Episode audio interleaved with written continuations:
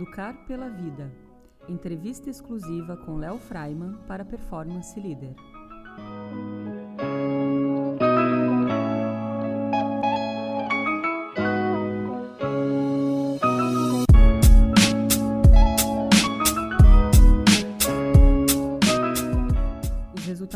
Nossa sociedade demonstram que os modelos educacionais que funcionaram em determinadas épocas já não são mais funcionais para dar conta da complexidade do mundo atual e da diversidade de relações que permeiam o desenvolvimento de um indivíduo. Muito atento aos avanços tecnológicos e à importância da educação neste contexto, ele destaca o papel do educador e da relação professor-aluno como aspectos essenciais para a criação de projetos de vida que garantam a essência humana na nossa sociedade e seu avanço em benefício global.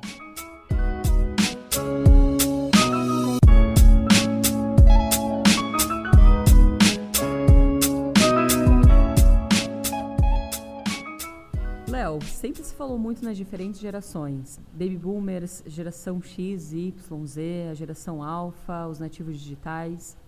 É possível definir características para cada uma dessas gerações? Eu vejo que hoje a gente está numa era, eh, na minha percepção, mais de fluidez do que de separação por gerações. Porque você tem hoje adultos com 50 anos que são viciados digitais, que fazem tudo com o celular, celular no banho, celular enquanto está no quarto com a esposa, é, celular no trabalho, em reunião.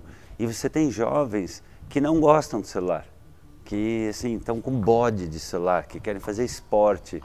Então eu, eu vejo que é muito perigoso quando a gente coloca as pessoas em caixinhas, né, a geração X, geração Y. Eu vejo que pode ter algumas características comuns, mas na minha percepção a gente está numa tal fluidez, e isso pode ser muito bom, que é melhor identificar estilos de vida que vão sendo construídos a partir de um contexto familiar, de um contexto escolar, de bairro, até de afluência política, da questão genética. E você estuda numa escola em que no aniversário as pessoas põem lista de presente em loja para dar presentinho, Quer dizer, você vai, você vai percebendo uma cultura hedonista, uma cultura vazia, uma cultura de exibicionismo. Isso vai formando. Mas olha que interessante, como o ser humano não é só social, ele tem também a sua identidade própria, felizmente, ele é um indivíduo. Então, felizmente, o ser humano não se reduz à sua família ou à escola ou ao seu tempo histórico ou a sua genética. Ele é o que ele faz de todos esses temperos. Neste contexto de fluidez, de interconexões, de complementariedade, como nós aprendemos? Bom, é, eu vou, vou entender sua pergunta de duas maneiras: como a gente está aprendendo e como a gente pode aprender. Então, em muitas categorias profissionais, é, existe uma reatividade né, é, o que vem pela frente, ao que vem de novo. E uma das características mais resistentes à mudança, infelizmente, é o educador.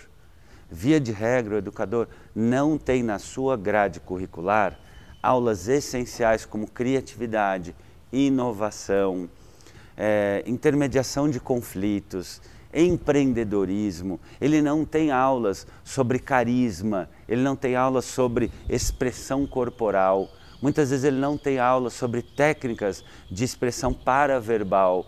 Então, existe hoje um certo domínio de algum conteúdo voltado ao desenvolvimento cognitivo, mas eu vejo um assombro e até uma certa rejeição em relação às mudanças do mundo, que não é uma culpa individual do professor, existe toda uma construção social, ideológica e política de boa parte dos nossos professores que foram educados para mandar, não para comandar, para controlar, não para inspirar, para dominarem o conhecimento e não construírem junto.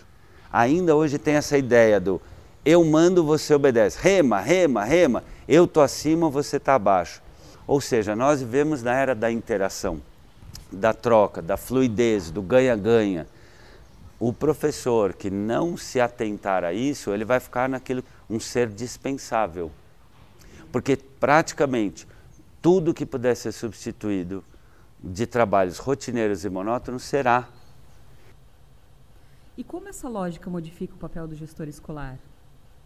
Bom líder, ele serve a equipe, ele inspira a equipe. Mas é claro que aí tem uma responsabilidade importante do gestor. Quando eu penso em gestor escolar, gestor para mim associa com gestação. Né? O que ele traz à vida, que vida ele traz. Ainda hoje tem gestor que acha que seu papel é também mandar, controlar, punir e caçar problema. O papel de um coordenador vai muito além de controlar, de achar problemas. Também tem que controlar, também tem que achar problemas. Mas eu vejo que o papel de um gestor é, é inspirar, é proporcionar que um professor assista a aula de outro, depois troque experiências, é trazer uma boa prática, é levar seus professores para um evento de formação. Porque, de novo, existe uma cascata, a maneira como o gestor trata o professor, ela se manifesta na maneira como o professor trata o aluno. Se eu sou tratado como coisa, como coisa tratarei, salvo alguns que têm assim uma uma elevação espiritual muito grande que conseguem falar, bom, quer saber, não vou me definir por esse diretor e também não vou me definir pelo aluno, eu vou fazer o certo, eu vou fazer o máximo de mim. Mas esses são aqueles heróis que são raros. Dentro desse vasto universo de informações, quais são as principais funções da escola, da universidade e dos educadores? Enquanto os reitores das grandes faculdades não mudarem o vestibular, e não começarem a cobrar as competências essenciais para a vida, tais como equilíbrio emocional, raciocínio lógico, tomada de decisão, criatividade, relações interpessoais e muitas outras, pensamento complexo, análise de cenários interrelacionados, enquanto os reitores não começarem a temperar as competências cognitivas, que são, sempre foram e sempre serão importantes, a matemática, a física, as ciências, a biologia, tudo isso sempre foi, sempre vai ser importante. Porque senão, estas grandes competências que vão do empreendedorismo ao equilíbrio emocional não vão conseguir ter o espaço que precisam ter na escola. E aí fica aquele debate, como muitas vezes já aconteceu, da educação física e da arte. Educação física e arte, música, são duas disciplinas essenciais para o desenvolvimento pleno do indivíduo. Um indivíduo que não tem domínio do seu corpo, da sua saúde, é, sua sensibilidade, seu foco, a sua disciplina, e tudo isso é trabalhado em artes e educação física. Uma pessoa que não tem isso, ela fica uma pessoa pela metade. É o que eu falo. Você pode ser um excelente matemático, de que vai servir se todos os seus cálculos forem para criar uma bomba? De que, que vai servir você escrever língua portuguesa com exímia para difamar a vida de alguém? Então, conhecimento desprovido de sentido vira catástrofe. Podemos dizer que o educador é um incentivo para que cada indivíduo empreenda bem a própria vida? Olha que oportunidade. Quem é que está cuidando de ajudar esse aluno já no Fundamental 2 a se conhecer, a perceber um planejamento de carreira, de um projeto de vida para si? É aí que a gente com o trabalho da metodologia OP, tem procurado trazer uma contribuição. Porque o autoconhecimento, se não é trabalhado desde a educação infantil, chega no ensino médio ele fica tarde.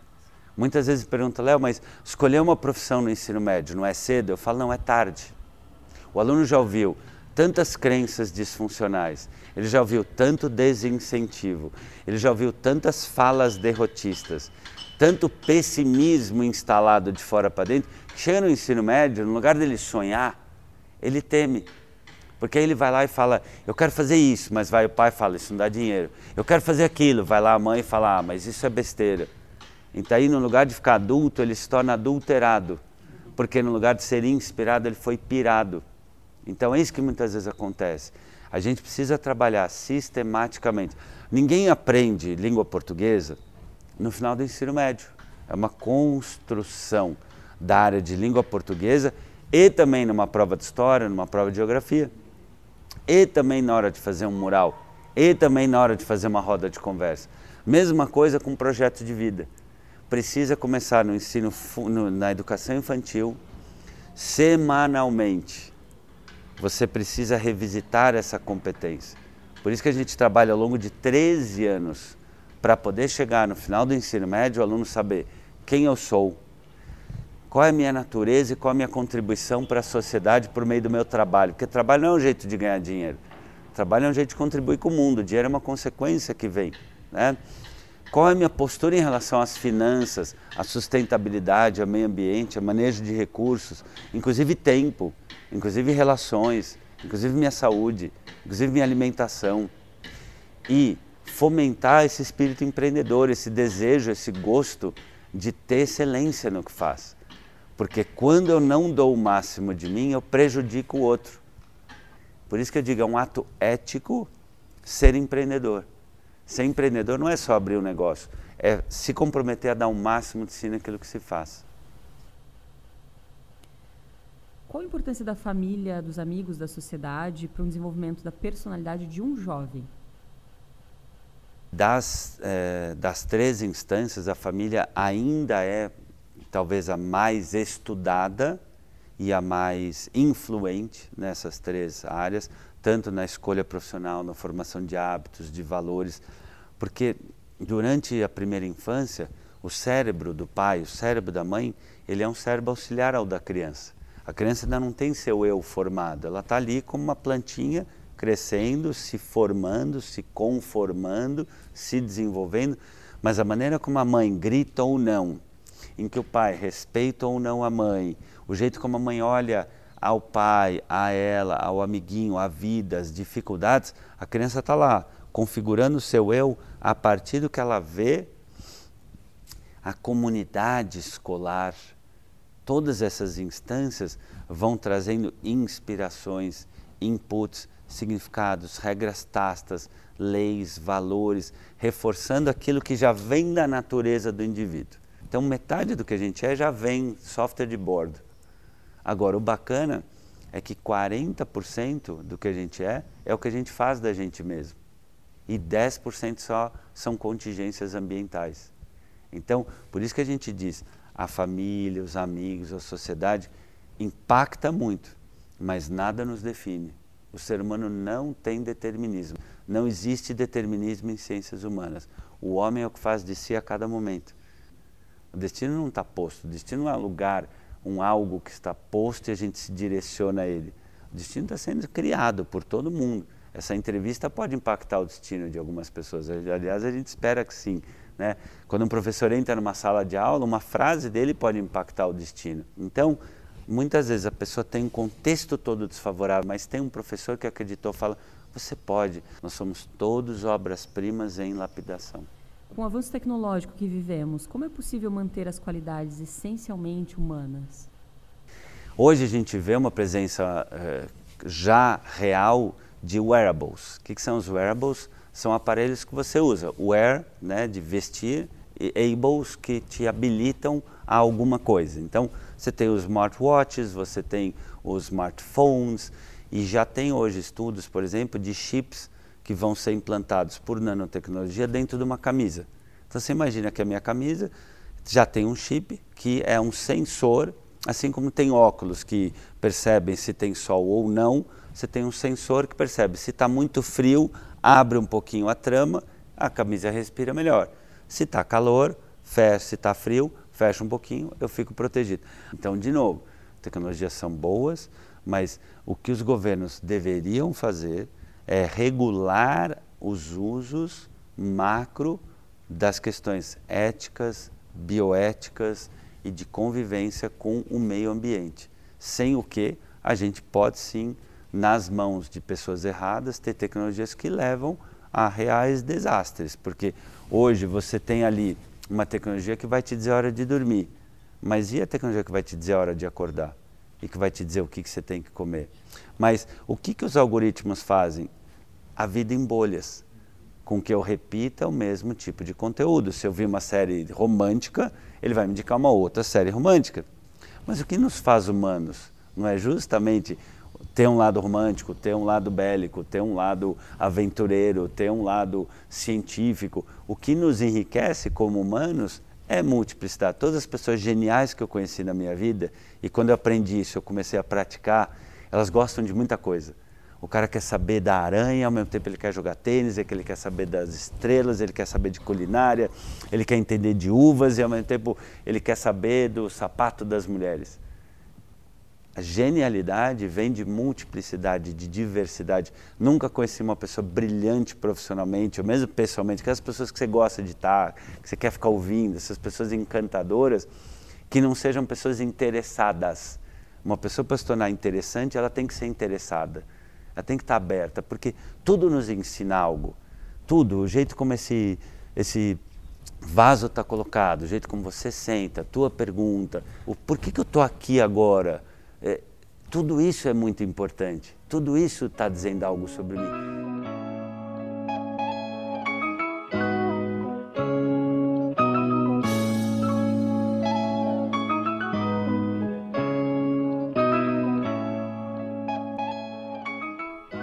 Você acabou de ouvir um trecho da entrevista exclusiva de Léo Freiman para a Performance Leader. A entrevista completa em áudio e também no formato de texto e vídeo estão disponíveis no aplicativo Líder. Confira esses e mais conteúdos sobre liderança, criatividade, competência e amor pelo que se faz com as maiores lideranças brasileiras e internacionais aqui no Spotify, no nosso canal do YouTube e no aplicativo Líder.